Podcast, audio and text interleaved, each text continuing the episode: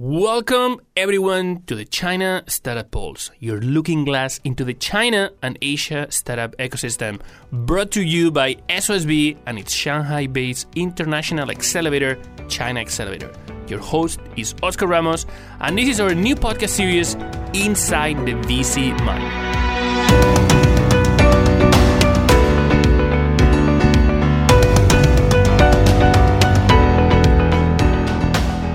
Welcome to the second episode of our new series, Inside the VC Mind, where we will bring you the experts from the venture capital world and their observations, thoughts, and opinions on startups across Asia. Today, we're going to talk about those startups that investors miss but would have loved to invest in.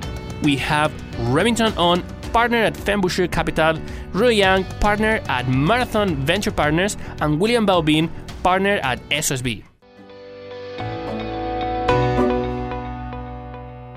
Our first guest is Remington Ong, partner at Fenbush Capital, one of the earliest and most active blockchain focused venture capital firms that has managed over 40 investments in leading startups around the world, leveraging blockchain technology to disrupt a wide range of industries such as finance, healthcare, supply chain, or even consumer goods. Remington, thank you very much for joining today. Sometimes people does not feel very comfortable talking about company that they invested, that they basically they learn. Let's say instead of investing in potential financial return they invested in education and they learned something.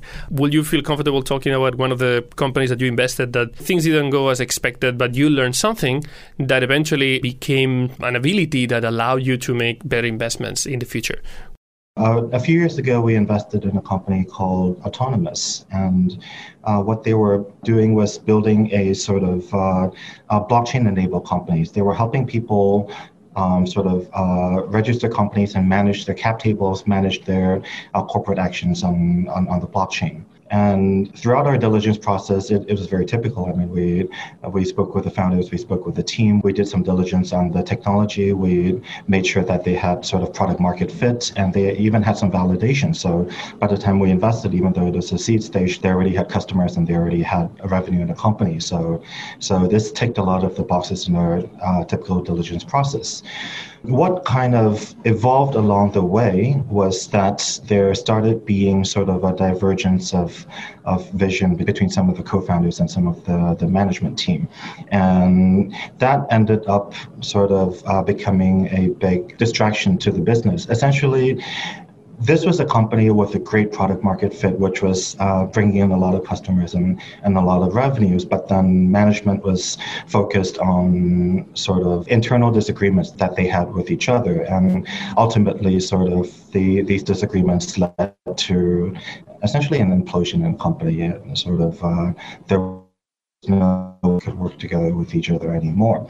So I think that this really, for us, highlighted the importance of chemistry between founders and the management team. I think that it's not enough to sort of uh, look at their individual backgrounds and see that, okay, they have ABC sort of individual skill set, and even that they have a complementary skill set. I think it's it's very important that these people know how to work together and sort of um, ideally share a common vision together. But if not, they have the right kind of uh, communication tools and, and the right uh, kind of chemistry to be able to, to work out the problems. Because having been a startup founder myself, we know that sort of a lot of the the work, sort of startups run into a lot of problems. It's just part of building a startup and being able to find a good co-founder that you can communicate with, that you can understand each other, that you can sort of solve problems together is a really important part of the process. So I think it's it's it's more qualitative. It's not something that we can sort of check a box and, and go through a checklist, but sort of being able to spend some time with the team and see how they communicate, see how they interact with with each other has become a very important part of our diligence process as well. Yeah, sometimes we see that situation where we ask uh, to different founders to share with us the vision of the company, and we do it separately. And it's surprising how sometimes you can spot differences that might actually make the whole thing stronger, or situations where you see a conflict, and well, as you said, no, it's it's qualitative. You you never know. But uh, how how have you used that experience? How did that experience help you in any future deal to make a better investment decision, to avoid getting to some company that might potentially lead to a similar situation, or potentially spot an opportunity that you think, well, I mean, the, that connection with these founders is definitely going to help them like overcome complexities that other teams might not be able to do. So I think that has influenced us. Number one, as I mentioned earlier, sort of we would like to spend more time with sort of multiple team members and and ideally be able to see them at work, right? So before the pandemic started, we would actually visit their offices and we would sort of uh, maybe spend half a day, spend a day, and, and sort of just just observe uh, uh, the way they work and maybe sit in on one of their meetings or something like that. I think the other part of it is sort of in certain situations we would like to be able to observe the company for a period of time before actually making the investment. This means that sort of uh, being able to speak to companies before they are formally raising a round, sort of uh, being in communication with them and kind of seeing their their progression sort of from the first time that they that you meet them until uh, the point when they're ready to to raise money. So being able to sort of observe the way the company works and observe potentially sort of uh, how they hit certain milestones and how they deal with certain issues be very helpful for us in being able sort of in, in trying to avoid similar situations where we find out too late along the line that management is in, incompatible with each other. Thank you very much for sharing. Definitely, that's sometimes how we kind of like need to go through certain experiences, and that makes us uh, stronger and, and better, better investors. Great. The second guest we're going to chat today is Ray Yang, partner at Marathon Venture Partners, a China based early to growth stage fund focusing on digital healthcare transformation. Prior to Marathon Venture Partners, Ray was MD at Northern Light Venture Capital, an investment director at Orchid Asia Group. Many of his investments have achieved listings on major stock exchanges or achieved exit via M&A, such as Burning Rock, Riotech, a Chinese biotech company that recently went public on Nasdaq. Ray, one of the things that is uh, is sometimes uh, the way we we learn uh, as investors is through actually making investment decisions where sometimes well um, we miss some companies that are super interesting because we cannot invest in every single company that we see. And sometimes we need to make decisions with information that we have. Our personal point of view is what gives that edge into sometimes seeing something that someone else don't see. But well there are situations where we have a return in capital, and there are situations where we have a return in terms of, uh, of learning. So, what could be a case of a company where you have a good learning uh, return after investing in a company, and how did you use that learning to make more profitable investment decisions in a different case?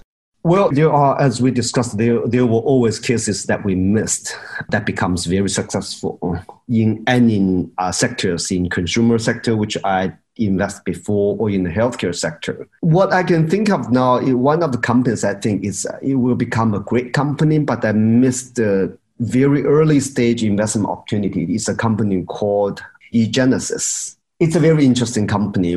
We um, and CRISPR is actually one of the most explosive sector right now because of the Nobel Prize laureate. Uh, but five years ago, I mean, CRISPR is just the emerging technology. But I have the chance because of my background at Harvard, so I get the chance to visit George Church and one uh, very brilliant student and the co-founder of him called Luhan Yang. She owns some of the patents of the CRISPR technology, and she used the CRISPR technology and turned into the kidney of a pig that can be used on human beings. So at that time, it is very early stage. Nothing is guaranteed, and the CRISPR is just the beginning. Zhang Feng uh, just published uh, some of the papers, and the CRISPR becoming one of the emerging technology, way emerging early as compared to what right now. Right now, it seems to be a mainstream. So we look into the deal. At that time, I was with my previous fund in, in, in a way I cannot make the full decision, but I do not like push 100% to the deal because I also have my concerns whether the CRISPR technology is mature enough, whether the application into turn into a pig kidney into a human kidney will be too sci-fi kind of fantasy rather than in, in reality. But if you look at the company today, Aluhan continue to raise, successfully raising several funds, several raises of financing from the, I mean, the top-notch investors from globally as well as in China. And the technology and the application she's fighting for is actually, I mean, becoming more and more real. So I would still, if I have the chance to invest in, I would be more than happy to invest even for now at a much higher valuation. So if you took up the implication is that sometimes if you are sitting actually in the leading wave of the next big thing, either it's driven by technology or driven by policy or driven by the pure consumer power because of the sheer size of China. Sometimes you don't know and you do not have the gut because there's not many peers or that not many other investors are looking at it. And you have to make your own decision. And that is actually the hardest part. But if you have the gut and if you really look really believe in that i mean that's the opportunity that you can make the most of the money from the venture investing is there any case right now where you took that um, you were comfortable or, confident to take that initial first mover or early mover decision into investing in an area that right now is uh, I mean you're you're sitting there satisfied saying well I mean it worked out really well to be early in this case yeah, of course, of course. There's a lot of cases. For example, while we are looking at the CRISPR and on the sim- in the similar area, which is NGS, next generation sequencing in the genomic space, at that time it also is about like two or three years before, around 2008, I mean 12 or 2013. At that time, NGS or genomic application in China is not there yet. And the, for the past 20 or 10 years, the all the genomic applications is not that satisfactory uh, in terms of application. But when I look at the, that area, I see the trend of the cost going down and the, the application goes up. So I took an initiative at my previous fund to invest in BGI, the Beijing Genomics, and eventually BGI becoming, I, I think, going public. And that invest in the first round of uh, Annoroad, which is the NIPT application, non-invasive prenatal testing uh, application. And we begin, I take the team to look at what is the next big thing uh, for the genomic application for NGS.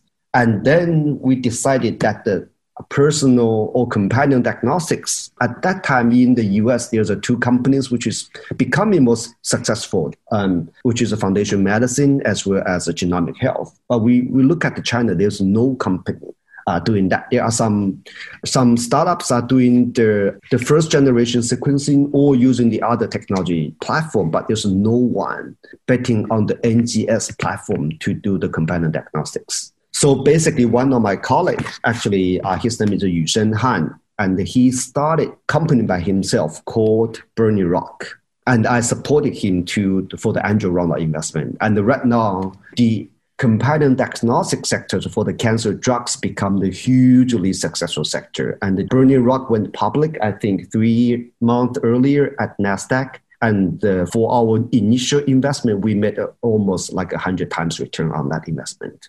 Well, definitely, this is a good example of how some of the education that sometimes you get with uh, certain investments, if you go like deep into them and you learn from the experience, can really pay off.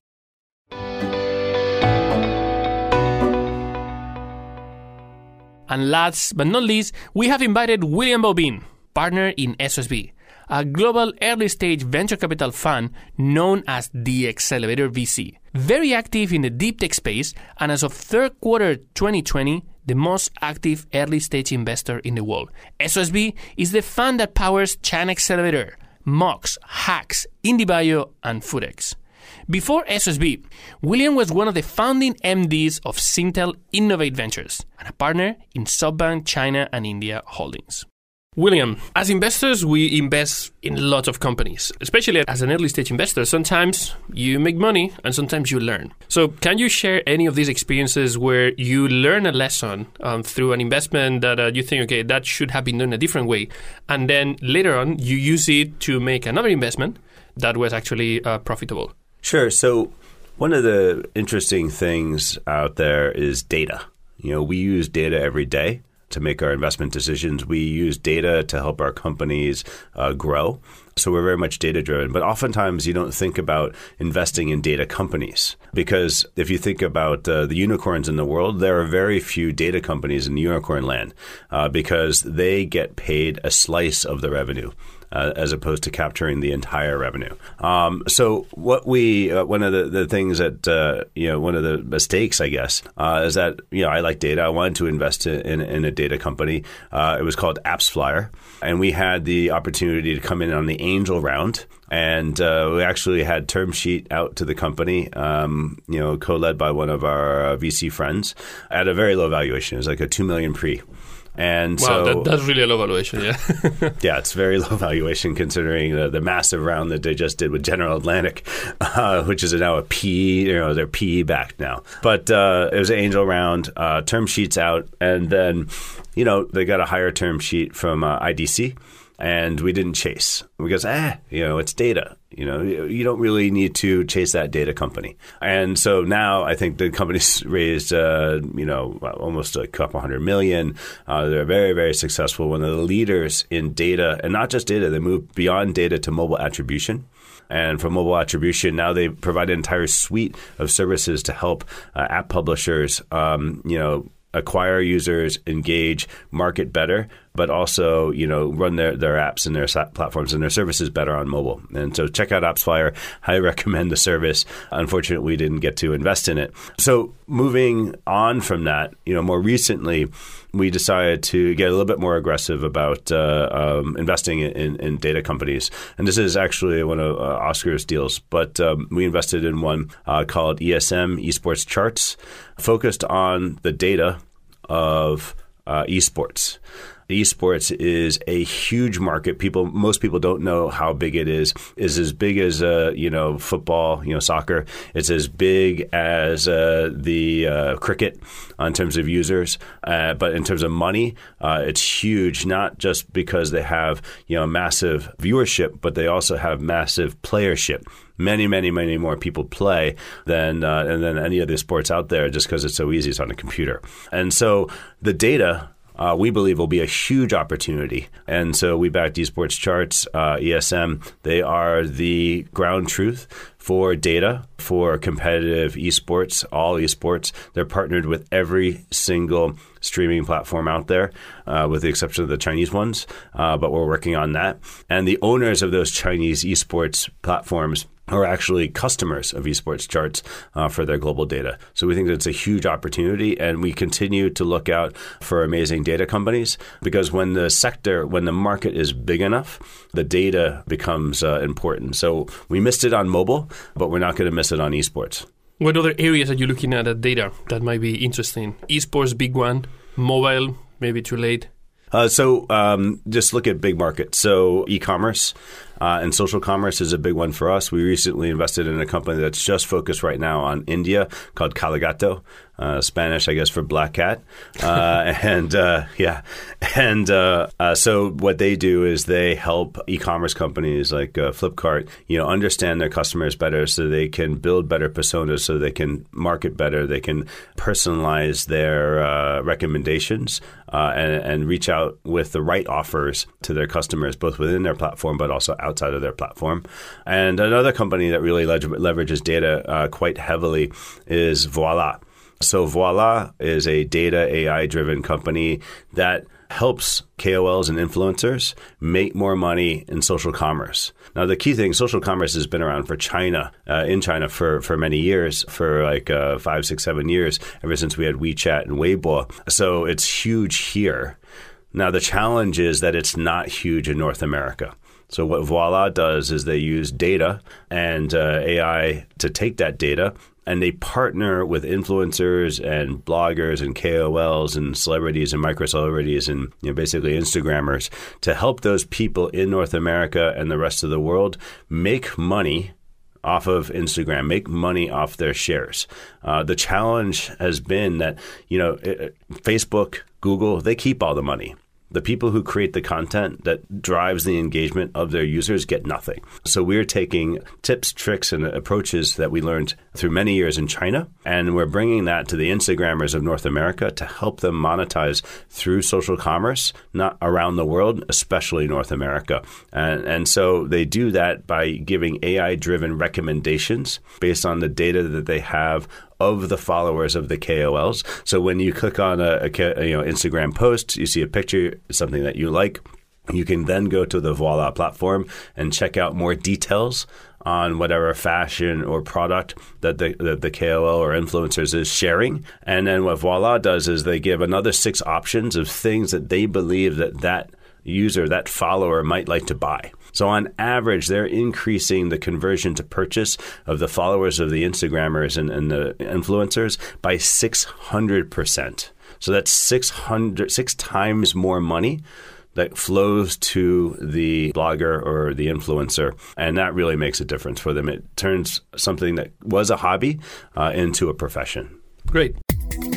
I just want to take a minute to thank our sponsors. China Accelerator is the number one accelerator in Asia. Not only were they the first accelerator in China, but they were the first accelerator in all of Asia. They help companies expand and grow into the China market, and Chinese companies grow into the global market. They're also the only accelerator in Asia to have a unicorn come out of it. To find out more, go to www.chinaaccelerator.com. And thank you to People's Squared, the original and first co working space in China. Based here in Shanghai, it is the ideal place for movers and shakers, teams big and small, to find a place where the entrepreneurial spirit and culture lives to call home. You can find out more by going to people squared.com.